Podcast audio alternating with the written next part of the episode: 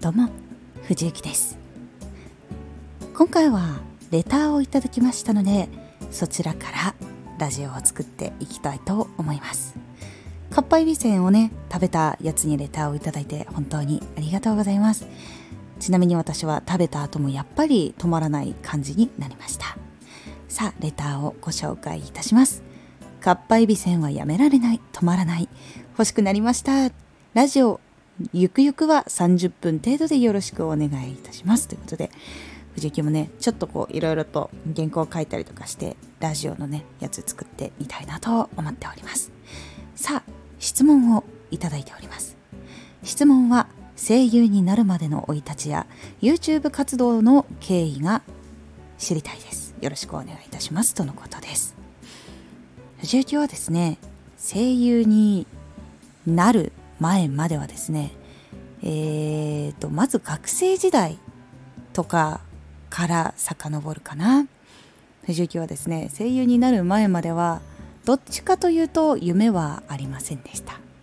一回ほんと短い期間あったのが歌手になりたいという夢でした。小さい頃から歌うのは大好きで本当毎日歌い倒していました。ボイトレとかには通ったことはないんですけども毎日本当に歌を歌って日常を過ごしていました。その私がですねえー、なんか漫画のイラストの描き方を勉強したりとかその自分が考えた想像のものをシナリオに起こすとかそういうことをして学生時代を過ごしていきます。そこで藤木が出会ったのがアニメという世界でした。普通に日常的に見ていたアニメがあったんですけどそういうアニメではもう本当に非現実でそれが羨ましくっていつでもそういう世界に行きたいなとずっと思っていて声優という仕事を知るのは後になるんですけど私が青春をとハマりしたのが、えーと、レンタルで借りた「テニスの王子様」という作品なんですけどあれはもう完全にね一つのスポーツでの青春っていうところから私は強い憧れを抱いていました。そう結構ね現実とかけ離れてでも仲間と一緒に上を目指していく他校とも仲良くなったりっていうのがとても私の中ではかなり刺激的なものでそれが羨ましいなと思っていてどハマりいたしました。藤井金のねそのチャレンジ精神とか折れない精神とかこうメンタル的なものは今でもそのテニスの王子様の各キャラクターにそれぞれあるプレイヤーのねその意地とかやり方とか感覚とかいろんなものがあるんですけどそれが結構元になってガッツあったりします。さあそこにはまって声優イベントの DVD を初めて見ることになります。映画挨拶のやつかな。それを初めて友達から借りてそれを見てこうその当時でももう十何年とか連載があってでアニメもあってでそのキャラクターソング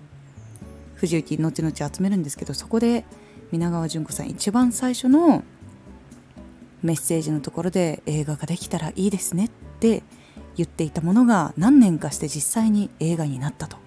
そして映画化できたらいいですねって言った言葉を皆川さん本人が覚えていた。そしてファンの人たちもそれを聞いてその皆川さんが前に言ったねって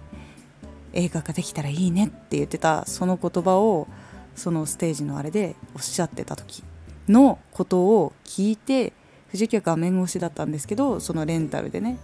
そのオンタイムじゃないけどそれを聞いてブワーって鳥肌立ってああこういう世界っていいなって初めての憧れを抱きました。そうそっからですねその誰かが間接的にその作品を愛する。自分は直接会ったことがないけれども自分が出演して愛している作品を誰かが愛している。そして制作陣も愛しているっていう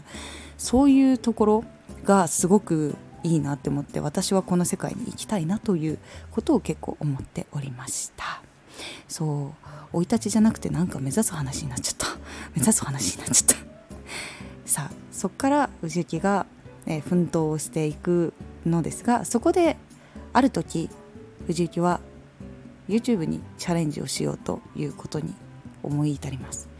藤幸は実は喋るのがむちゃくちゃ下手で人前で話すのも苦手でっていうあれでしたが訓練の場っていうのはだいたい1週間に1回しかないとかいろいろね場数が少なかったんですよ。なので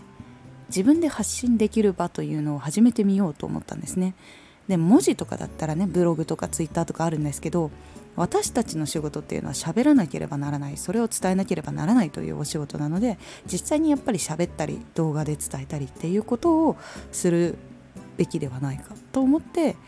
その YouTube の流行りはあったと思うんだけどその爆発的にドンって行った時の第1次なのか第2次なのかわからないけどちょうどその時に私が始めたっていうのはありましたね。結構 YouTube の中でも結構ね悩んだりつまずいたりしたことはたくさんありました。実はこういう経緯で YouTube の活動を一番最初は始めたいというのがありました。そう。こんな感じでいかがでしょうか。皆さんも初めて知る藤雪っていうのがあったかと思いますがどんどんね質問とか書いてくださればまた新たにラジオを作っていきますので是非とも言ってくださればと思います。今回はレタ本当にありがとうございました。皆さん今日も良い一日を過ごしてください。藤幸でした。